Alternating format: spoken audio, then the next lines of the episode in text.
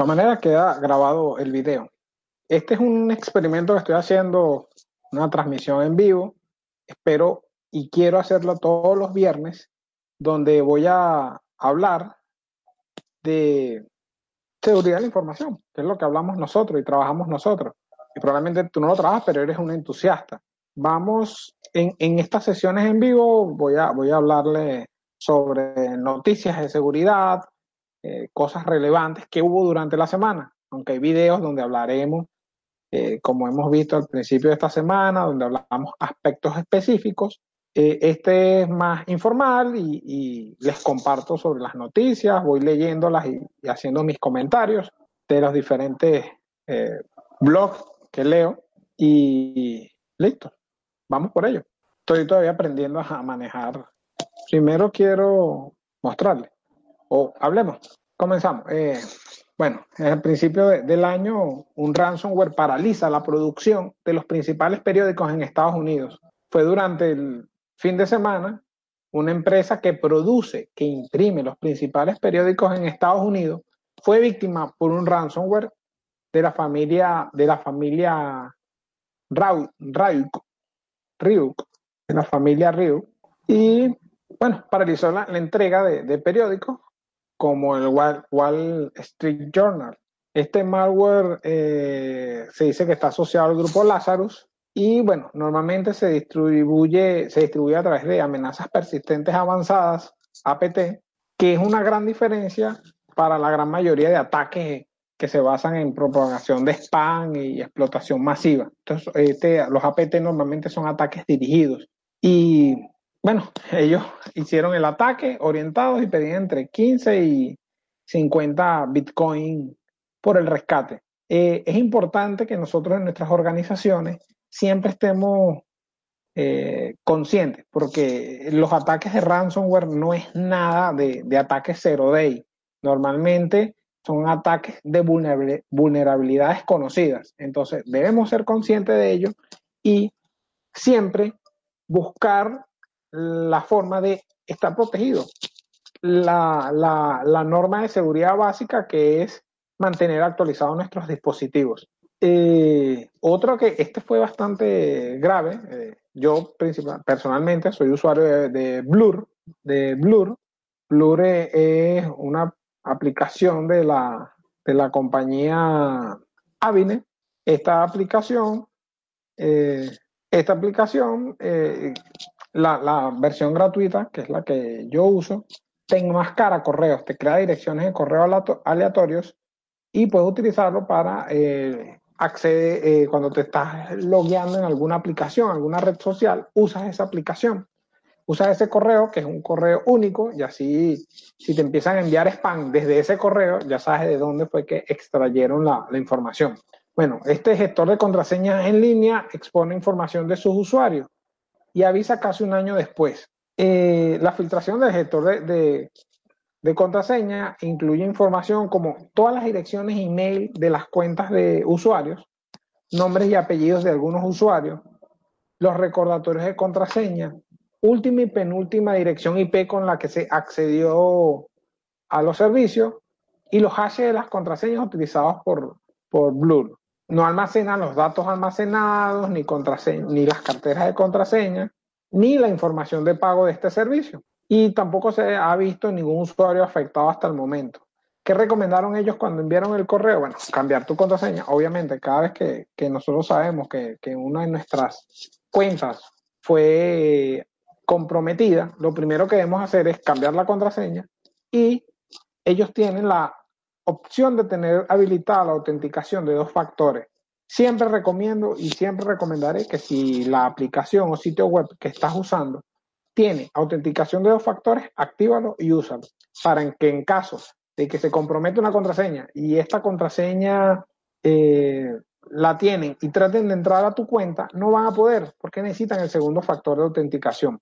Es un golpe bajo para, para esta, esta organización, pero nadie está exento de ser atacado. Eh, para aquellos que, están buscando sus formas de ingreso para el año 2019, eh, les cuento que la Unión Europea va a pagar eh, por, por encontrar vulnerabilidades en 15 programas de código abierto.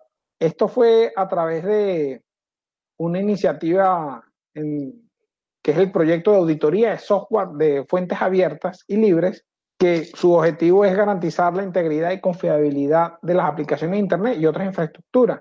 Bueno, ellos dijeron generaron la lista de las 15 aplicaciones o librerías o programas que estén dentro de open source o software libre eh, que van a entrar en el programa de recompensa. Estas recompensas van desde 17 mil hasta 90 mil euros. Entonces es bastante jugoso para aquellos que quieren practicar en el, en, con bug bounty y encontrar las vulnerabilidades de estas aplicaciones. Las aplicaciones son como 7zip, Apache Kafka, Apache Tomcat, eh, todos los servicios de, firmas digitales, Drupal, FileZilla, FluxTL, la librería GNU-C, que es Helip, Helip eh, C, KeePass, Notepad++, Putty, PHP Symfony, VLC Media Player y WSO2. Y a partir de marzo se une Midpoint, es una buena, buena idea. Esto, los programas de bug bounty han agarrado revuelo porque lo hacen, inclusive los programas de bug bounty lo, lo ejecutan eh, organismos como el Pentágono, donde tú le pagas o le pagas una recompensa a aquellos que encuentren vulnerabilidades dentro de tus sistemas. Esto es una forma más abierta de encontrar las amenazas y poner a los hackers a trabajar eh, contigo. Eh, otra, otra noticia interesante que vi fue un mapa de ciberseguridad. Eh, esto es un proyecto, todo esto lo voy a agregar después en, la descripción del, del, video. El proyecto se llama Cyberbaul, que es un mapa de ciberguerra.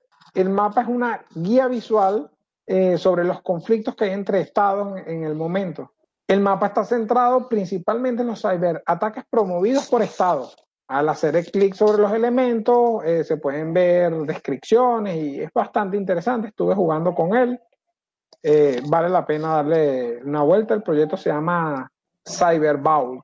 Eh, esta semana se liberaron dos parches de emergencia, dos actualizaciones de emergencia críticas en Acrobat Reader, nuestro gran y favorito lector de PDFs. La primera vulnerabilidad permite ejecutar código arbitrario, es decir, que yo pueda ejecutar un comando o una serie de comandos a través de, la explotación de esta vulnerabilidad. Y el segundo eh, permite escalación de, de, privilegios en los sistemas. O sea, estoy con un usuario menos privilegio, exploto esta vulnerabilidad y escalo. Eh, ya ellos liberaron la actualización, entonces, ¿qué debemos hacer? Actualizar, actualicemos. Eh, los cables USB-C, que ya están agarrando cada vez más auge, estos puertos USB-C que aparecieron hace cuatro años, ya poco a poco van entrando en el mercado, van a buscar eh, una forma de avisar si un dispositivo es seguro o no. A través de, bueno, diferentes técnicas permitirán proteger nuestro, nuestros equipos, dar un nivel más a través del puerto USB-C. Puerto USB-C viene a, lo que es eh, sustituir nuestro puerto USB tradicional. Lo más interesante que, que decimos las personas es que el puerto USB-C lo puedes conectar de cualquiera de los dos lados. Es indiferente y puedes trabajar con él. Eh, están bastante enfocándose bastante en este proyecto y le están poniendo cada vez niveles de seguridad para ayudar a, a los usuarios en los temas de seguridad. En Argentina, en, específicamente lo que se refiere a los dominios edu.ar, ya se comenzó, ya se comenzó la implementación de DNSSEC en, en esos dominios. Bueno, la idea es que el DNSSEC es una capa de seguridad de los DNS que lo que busca es que, bueno, sean más seguros y de mayor calidad de estos dominios que comenzaron con, con la parte educativa. Y bueno, unos hackers burlan, hackers, burlan el sistema biométrico con una mano de cera. El sistema biométrico, todos sabemos, eh, aquellos que son características del cuerpo humano, como huellas, el iris, el rostro, no es infalible. Ya, por ejemplo, el, sistema de reconocimiento facial de, de, iPhone a través de máscaras han logrado vulnerarlo. Las vulnerabilidades de verdad abundan. Pero aquí agarraron unos investigadores y burlaron el sistema biométrico generando una mano de cera y colocándole los datos o, o, las minucias o la forma de las venas que están en las manos. Entonces, colocándole eh, la forma en que se ven las venas, se puede eh, bypassear este sistema.